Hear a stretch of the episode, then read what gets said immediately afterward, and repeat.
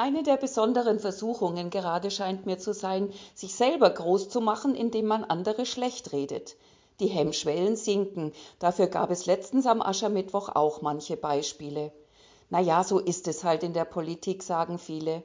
Aber das gegenseitige Bashing führt doch nicht weiter, denke ich. Es gibt doch genug Probleme zum Anpacken. Und lieber gemeinsam, statt uns gegenseitig zu Buhmännern und Frauen zu machen, in der Politik wie im eigenen Leben unterschiedlicher Meinung sein in der Sache und miteinander um einen gemeinsamen Nenner ringen. So funktioniert Demokratie und die brauchen wir.